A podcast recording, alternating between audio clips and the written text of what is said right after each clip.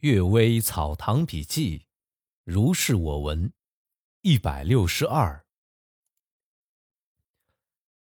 俄鲁特女有个俄鲁特女人，是乌鲁木齐的民妇，婚后几年就守寡了。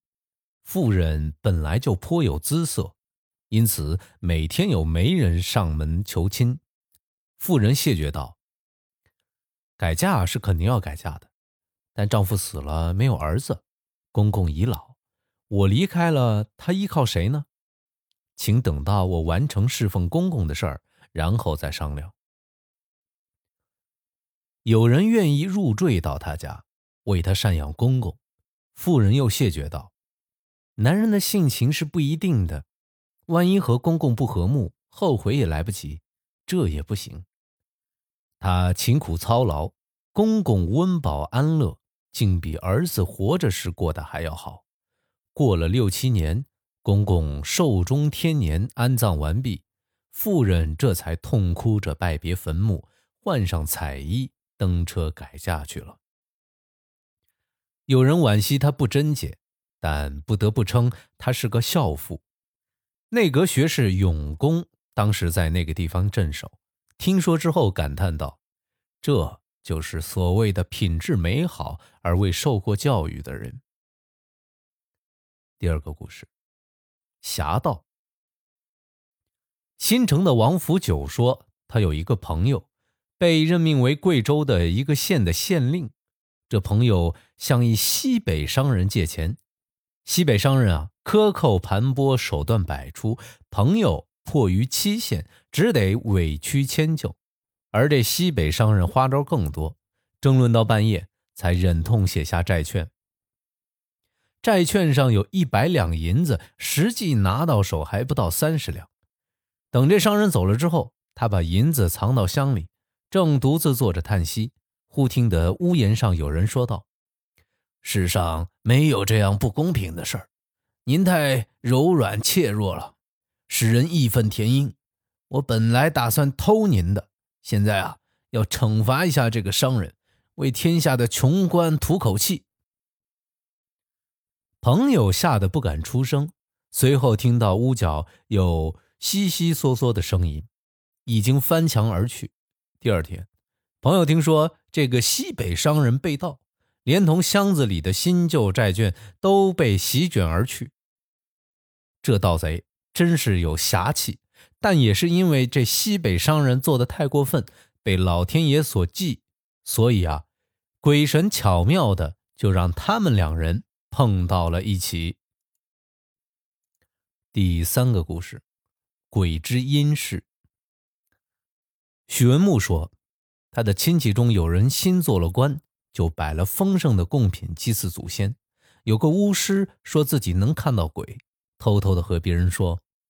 他家祖先受祭时都表情愁惨沮丧，好像要流下泪来。而后巷某人的鬼魂却坐在对门的屋顶上，翘着脚在笑，这是怎么回事呢？后来啊，那人上任不久，就因犯法而被处死，这才知道他的祖先悲戚的原因。但后巷某人的笑却还是不可理解。很久以后。有知道他阴司的人说，某人的女儿有姿色，他曾让一个老妇以金珠相诱，两人同宿了几个晚上，人不知道，而鬼却知道。谁说暗地里就可以做缺德的事儿啊？老儒王梅旭举人说，交河县城西面有座古墓，树木丛生，传说内藏妖怪。碰上的人大都会得伤寒病，樵夫牧童都不敢靠近。有一老儒耿直而自恃胆大，由他家到县城古墓刚好在中途，每次经过都要在此休息，傲然睥睨，竟什么也看不到。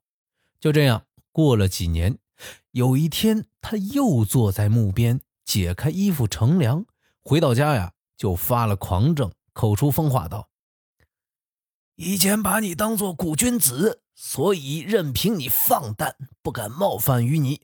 你最近做了亏心事，才知道以前你堂堂正正的行为都是装出来的，现在不再怕你了。他家里的人再三拜地请求祈祷，昏迷了好几天，他病才痊愈。从此之后，他气馁胆虚，每次经过那地方就低着头疾步走过。由此看来啊，妖怪并不可怕。只要心中无邪，就是冒犯于他，也不敢和你计较。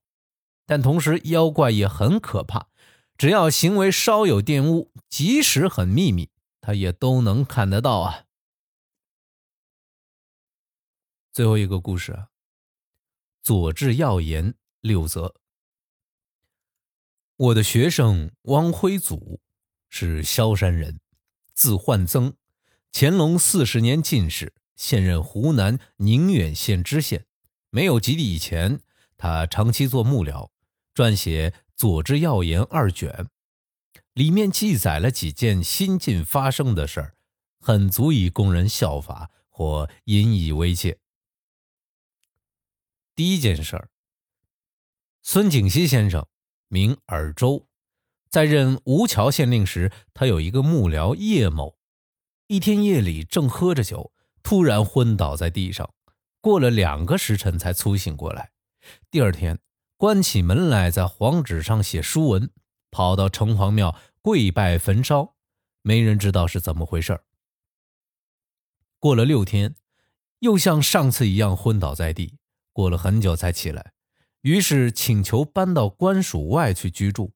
他说啊，八年前在山东馆陶县做幕僚时，有个读书人。告恶少调戏他妻子，本打算请县官只惩罚恶少，而不必让妇人来当堂对证。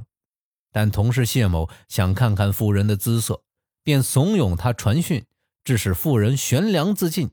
恶少呢也被依法处死。如今恶少向阴司告状，说如果妇人不死，那么他也没有死罪，而妇人自杀是由于幕僚的传讯。管陶的城隍神发了文书来拘拿他，他上次已写书文申辩，认为妇人本应该出堂对证。况且啊，出主意的是谢某。不久，又传来文书，那上面说，传讯的目的在于偷看其姿色，而不是审理案情。主意虽是谢某出的，传票呢却是叶某写的。谢某呢已经被捉来，叶某也不容宽免。我肯定难免一死了。过了一夜，这个姓叶的人果然就死了。哎，第二个故事啊，浙江按察使童公说，乾隆二十年秋季会审之时，有一夜他悄悄出门去查看属吏们办案情况。这时啊，大家都已入睡，只有一个房间里的灯亮着。他从窗洞偷看。只见一蜀吏正在处理案卷，桌前站着一个老翁，一个少妇，心里十分惊异，就继续看着。只见这蜀吏先写了一张纸，马上撕掉再写。少妇行礼而后退下，又抽出一卷，沉思了很长时间，写了一张纸。老翁也坐机退下，他把这蜀吏叫来询问。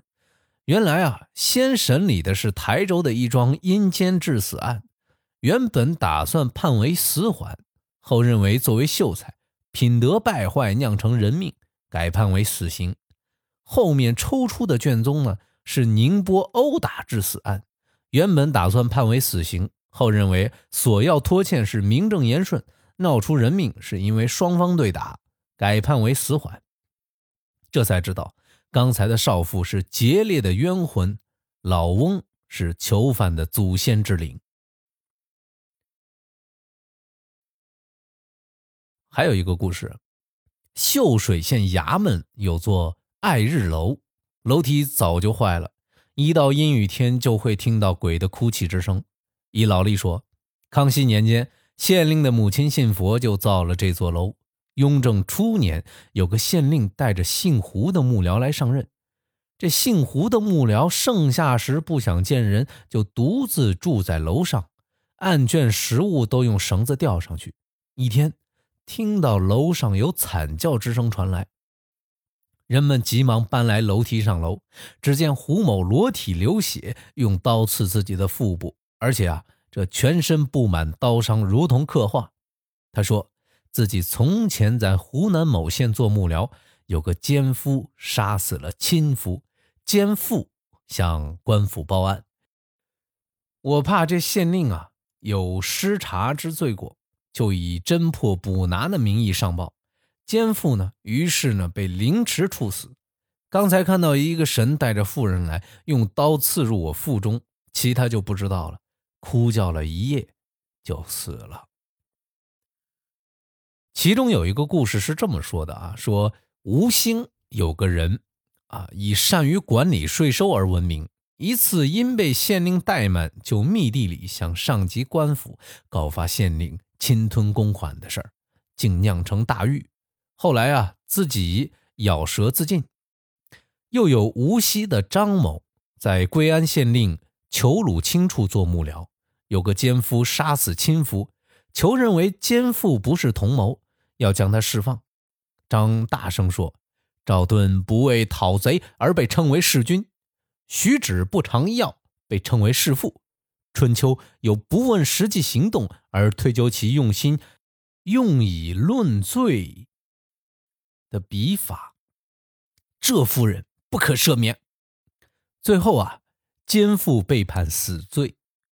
后来张某梦见一女子披头散发，拿着剑捶胸而来，说：“我不该死罪，你为什么一定要我死？”用剑刺他。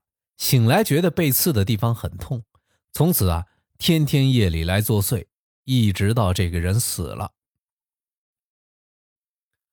还有一个故事是这么说的：说萧山的韩其相先生，年轻时啊，善于写讼状，一直科举不中，而且没有儿子，就已经断了中举做官的念头。雍正元年，他在公安县做幕僚，梦见神人对他说。你因比孽多，所以啊，官禄子嗣都被削掉了。如今因办案仁慈宽容，奖赏你功名和子嗣，赶紧回家吧。他没把这事儿当真。第二天晚上又做了同样的梦。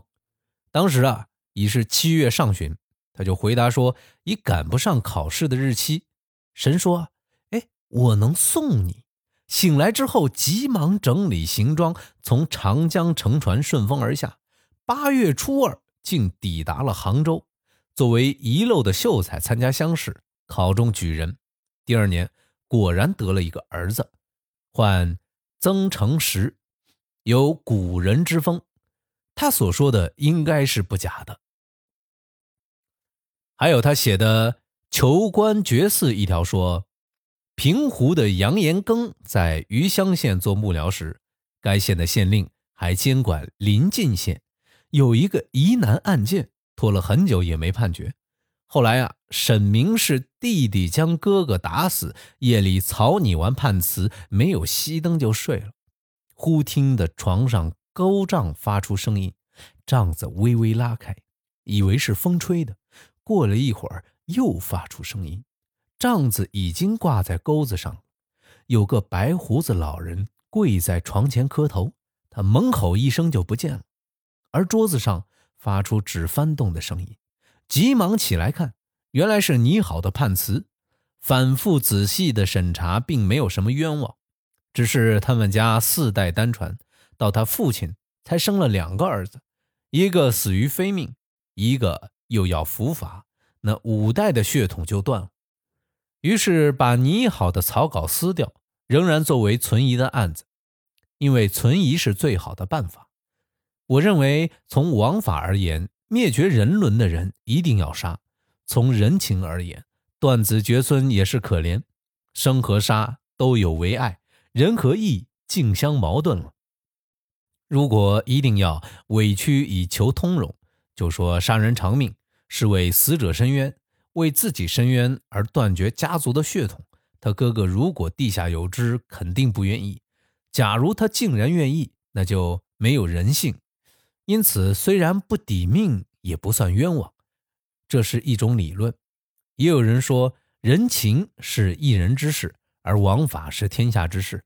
假如凡事只有兄弟二人地杀其兄，却因同情杀人者家里要断子绝孙，因而不必偿命，那么谋夺家产、杀害哥哥的事儿就很多了呀。法律怎么来规范人伦纲纪呢？这又未尝不是一种理论。没有高陶这样的法官，这案子实在是难以判决。留着等通情达理的人论定是对的吧？